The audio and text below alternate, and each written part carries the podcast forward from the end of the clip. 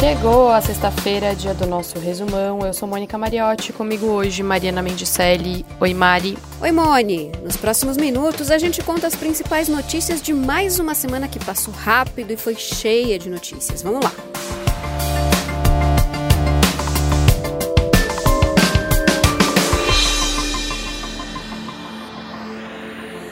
Depois de mais de cinco meses fechadas, as agências do INSS reabriram nessa semana por todo o país.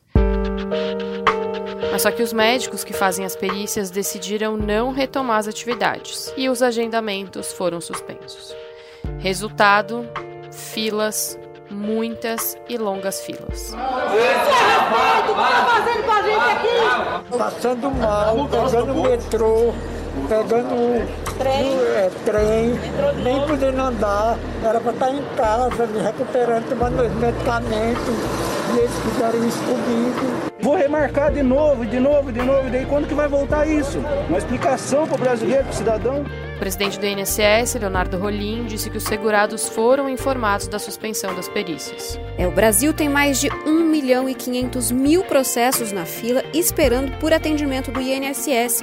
E mais da metade desses casos, quase 800 mil, precisam de perícia médica com atendimento presencial. E nessa semana, o Renda Brasil, o programa substituto do Bolsa Família, virou assunto proibido no governo até 2022, no meu governo, está proibido falar a palavra Renda Brasil. Pois é, Maria, o presidente falou isso daí na terça-feira, depois de novas discordâncias com a equipe econômica, que chegou a defender cortes de outros benefícios para financiar o Renda Brasil. Eu já disse há poucas semanas que jamais Vou tirar dinheiro dos pobres para dar para os paupérrimos. Só que daí, um dia depois, o relator do orçamento, o senador Márcio Bittar, diz que o próprio Bolsonaro deu aval para o Congresso buscar recursos para um novo programa social. No domingo, o secretário especial de Fazenda, Valderi Rodrigues, disse em entrevista ao G1 que a equipe do ministro Paulo Guedes chegou a estudar o congelamento de benefícios. Quem, porventura, via propor para mim uma medida como essa, eu só posso dar um cartão vermelho para essa pessoa. Paulo Guedes definiu como barulheira as discordâncias entre o presidente e integrantes do ministério e falou que o cartão vermelho não foi para ele, não. O cartão vermelho não foi para mim. Conversamos sobre é, esses estudos, sobre o desejo político dele, presidente, eu sempre escuto, as possibilidades técnicas, ele sempre me escuta também. O ministro Marco Aurélio Mello, do STF, suspendeu o inquérito que investiga se Bolsonaro tentou intervir na Polícia Federal. A suspensão vale até o plenário do Supremo, formado por 11 ministros, decidir se o presidente deve ou não prestar depoimento presencialmente sobre esse caso.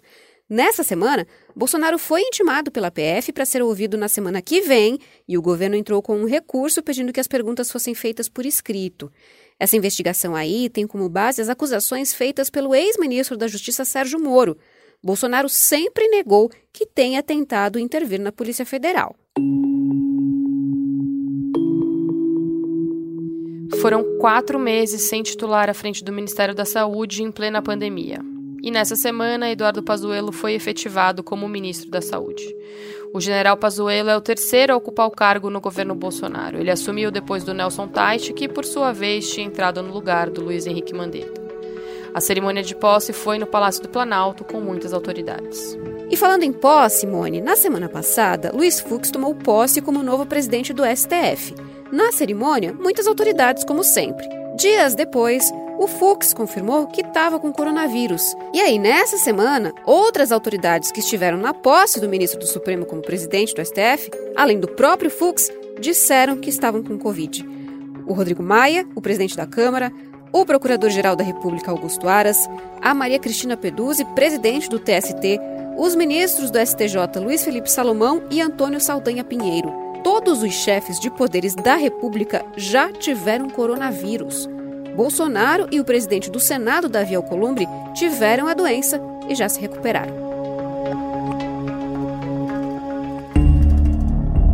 E o Pantanal segue queimando. O número de queimadas é o maior da história para um mês de setembro. Foram detectados mais de 5.600 focos de incêndio em apenas 16 dias.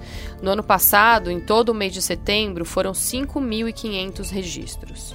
E o ano passado foi justamente o ano que teve mais queimadas na história da região, isso segundo o INPE. E por causa dessas queimadas, teve chuva cinza em Santa Catarina. A previsão é que ela caia também em São Paulo. E é sempre bom lembrar que a água não deve ser usada para evitar contaminação. E em meio a dados impressionantes da situação das queimadas, o presidente Bolsonaro chegou a dizer essa semana que o Brasil, abre aspas, está de parabéns, fecha aspas, pela forma como preserva o meio ambiente. O Brasil é o país que mais preserva o meio ambiente.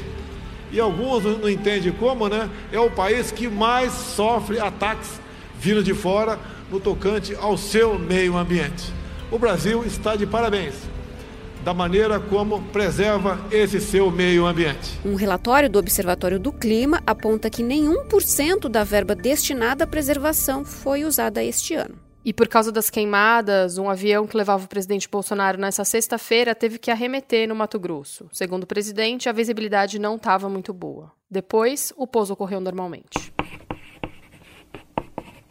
Nessa semana saiu também o IDEB, que é o Índice de Desenvolvimento da Educação Básica do Brasil. E o resultado mostrou que o nível de qualidade do ensino no país continua abaixo do esperado pelo próprio Ministério da Educação. Em 2019, o Brasil bateu a meta do MEC só nos primeiros anos da educação básica, ou seja, até o quinto ano. O IDEB leva em conta a aprovação de alunos e o desempenho nas provas de português e matemática. E em cinco anos, o Brasil registrou mais de 3 milhões de pessoas em situação de fome. São cerca de 10,3 milhões de brasileiros nessa condição, segundo o IBGE. De acordo com o Instituto, 63,3% dos domicílios do país têm acesso pleno e regular a alimentos de qualidade em quantidade suficiente, sem comprometer o acesso a outras necessidades essenciais. Esse é o menor patamar em 15 anos. O levantamento foi feito entre junho de 2017 e julho de 2018, mas os números saíram só essa semana. Mari, agora uma notícia muito ruim, mas que a gente precisa falar aqui. Nos primeiros seis meses de 2020, 1.890 mulheres foram mortas de forma violenta no Brasil. Um aumento de 2% em relação ao mesmo período do ano passado, segundo o levantamento do Monitor da Violência do G1. Os casos de feminicídio também subiram. Por outro lado, os registros de outros crimes relacionados à violência contra a mulher, como agressões e estupro, caíram. Poxa, Moni. E se teve uma palavra que apareceu muito essa semana foi impeachment. Foi unânime a comissão da Assembleia Legislativa do Rio de Janeiro aprovou dar continuidade ao processo de impeachment do governador afastado do Rio, Wilson Witzel. Já o prefeito Marcelo Crivella escapou mais uma vez da abertura de um processo contra ele, isso na Câmara Municipal do Rio.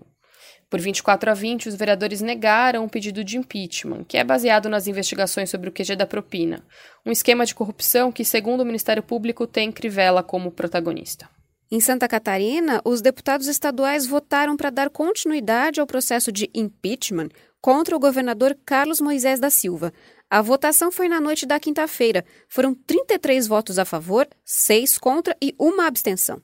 Apesar do resultado, o governador não foi afastado, já que o processo ainda precisa passar por outros passos, como a comissão mista julgadora. E Mari, tem impeachment também fora do país. O presidente do Peru, Martim Vizcarra, entrou na mira do Congresso depois do vazamento de áudios que, segundo os parlamentares, mostram o presidente tentando minimizar a relação dele com o cantor Richard Cisneros, também conhecido como Richard Swing. Sentimiento y traigo aquí en mi pecho el cariño del Perú. O cantor é investigado por causa de contratos irregulares com o governo. Esse processo de impeachment acontece no momento em que a pandemia de Covid-19 piora no país. O Peru também enfrenta uma recessão econômica.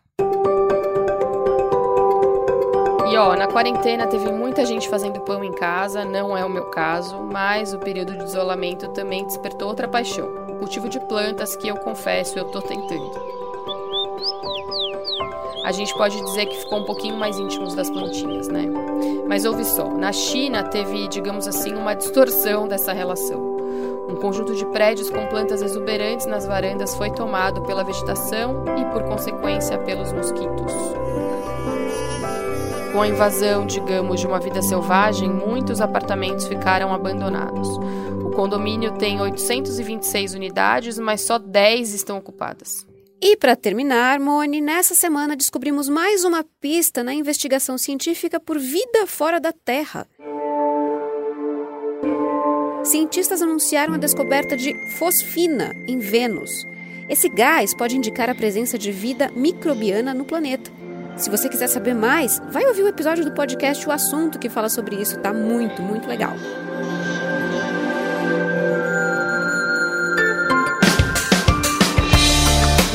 Foi o Resumão, podcast semanal do G1 que está disponível no G1, claro, no Castbox, no Apple Podcasts, Google Podcasts, Spotify, Deezer ou na sua plataforma preferida. Se você gosta desse podcast, mas ainda não segue a gente, faz isso agora. Assim você fica sempre sabendo quando um novo episódio é publicado, né, mãe? Essa edição do programa foi feita por nós à distância e também por Renata Bitar e Fernando Otto. A gente fica por aqui. Bom fim de semana. Se cuidem, usem máscaras, lavem as mãos. Beijos. Tchau. É isso aí, gente. Beijo. Até mais.